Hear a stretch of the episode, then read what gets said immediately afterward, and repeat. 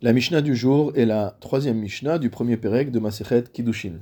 Dans cette Mishnah, nous allons parler du Evet Kenaani, mot de l'esclave cananéen. Il s'agit en fait de tout esclave non juif, qu'on appelle de la sorte, du fait que dans Bereshit, il a été dit à propos de Kenaan, Evet Avadim Yelechav, qu'il serait esclave d'esclaves pour ses frères. Donc par abus de langage, tous les esclaves non juifs s'appellent Evet Kenaani. Ce Evet Kenaani peut être esclave ad vitam aeternam, sauf s'il est affranchi par son maître, c'est-à-dire qu'il ne sort pas euh, à l'issue de la sixième année, contrairement au Evet Ivri, qui a été vendu par le Beddin.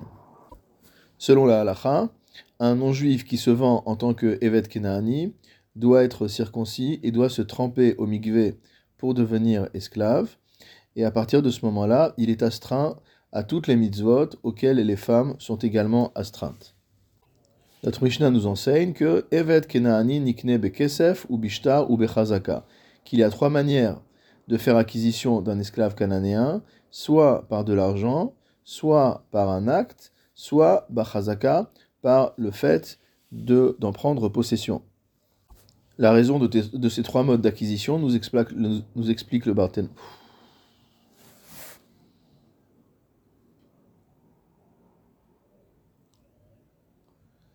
Notre Mishnah nous enseigne Evet Kenaani Nikne Bekesef ou Bishtar ou Bachazaka. Qu'il y a trois modes d'acquisition pour un esclave cananéen, soit qu'on l'achète avec de l'argent, c'est-à-dire qu'on verse de l'argent à son maître précédent et on l'acquiert de la sorte, ou bishtar, ou alors soit par un acte également, que le propriétaire précédent nous écrit que cet esclave nous est acquis à partir d'aujourd'hui, ou alors par une chazaka. Une chazaka, mot c'est-à-dire euh, de prendre possession pratiquement de l'esclave. En quoi cela se traduit euh, pratiquement? Le Barthénois nous dit par exemple Kegon Shehitir Mina'al Rabo. Il a défait les chaussures de son maître, ou alors au contraire il lui a mis ses chaussures, ou alors il lui a apporté ses vêtements euh, à la maison de bain il l'a aidé à se déshabiller, il l'a frotté, il l'a lavé, il, euh, lui a gratté euh, la peau, il lui a oint la peau avec de l'huile, il l'a habillé, il a soulevé son maître, ou alors le maître lui-même a soulevé l'élève.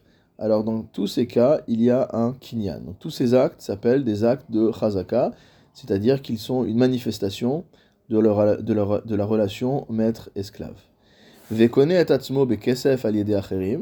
il peut retrouver sa liberté, motamo s'acquérir lui-même, avec de l'argent aliédé acherim, par l'intermédiaire d'autres, c'est-à-dire si une tierce partie vient donner de l'argent à son maître de manière à euh, l'affranchir, alors il peut être affranchi, mais lui-même ne peut pas s'affranchir euh, avec de l'argent, car euh, tout ce qui appartient à un esclave appartient à son maître. Ou bishtar aliédé atzmo, et s'il s'agit euh, d'un affranchissement par un acte, alors ça, il peut le faire lui-même. C'est-à-dire qu'il peut lui-même recevoir entre les mains euh, un document selon lequel il est affranchi par son maître, et donc cela sera efficace. D'ivré Rabbi Meir, tout ça c'est l'avis de Rabbi Meir. Comme explique le Rav Kati, cela repose sur trois présupposés. Premièrement, Rabbi Meir pense qu'un esclave ne peut rien acquérir sans son maître, c'est pourquoi il ne peut pas se racheter lui-même avec de l'argent cela ne peut se passer qu'à travers une tierce personne, et que, deuxièmement, c'est considéré comme étant quelque chose de négatif que l'esclave soit libéré euh, d'en dessous de l'autorité de son maître, et on ne peut pas euh, faire quelque chose qui est en défaveur d'une personne, si ce n'est avec son accord. C'est pourquoi en ce qui concerne un affranchissement par shtar, par acte, il faut que ce soit lui-même qui accepte l'acte d'affranchissement.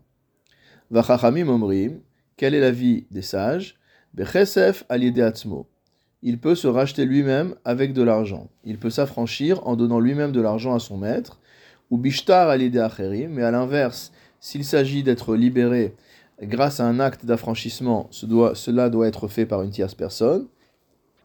Ou bilvad, à condition, chez akesef meshel acherim, que l'argent dont on parle ici soit de l'argent qui appartient à une tierce personne.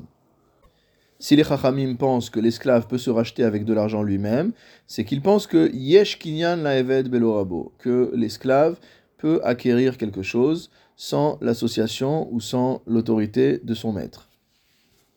Pourquoi l'esclave peut-il être affranchi lorsque une tierce partie va recevoir euh, un acte d'affranchissement pour l'esclave? Parce que, d'après Chachamim, le fait d'être affranchi ne constitue pas une défaveur, mais au contraire, constitue une faveur, quelque chose de positif pour l'esclave. Il est maintenant un homme libre. Et on a le principe selon lequel Zachin le Adam, Shelo Befanav, on peut causer une faveur, un bénéfice à une personne sans lui demander son avis. Maintenant, la raison pour laquelle on a précisé ou bilvad chez Bekesef Michel Acherim, sa condition que l'argent appartienne à une tierce partie, c'est de manière à ce que le maître n'ait aucune participation dans cet argent.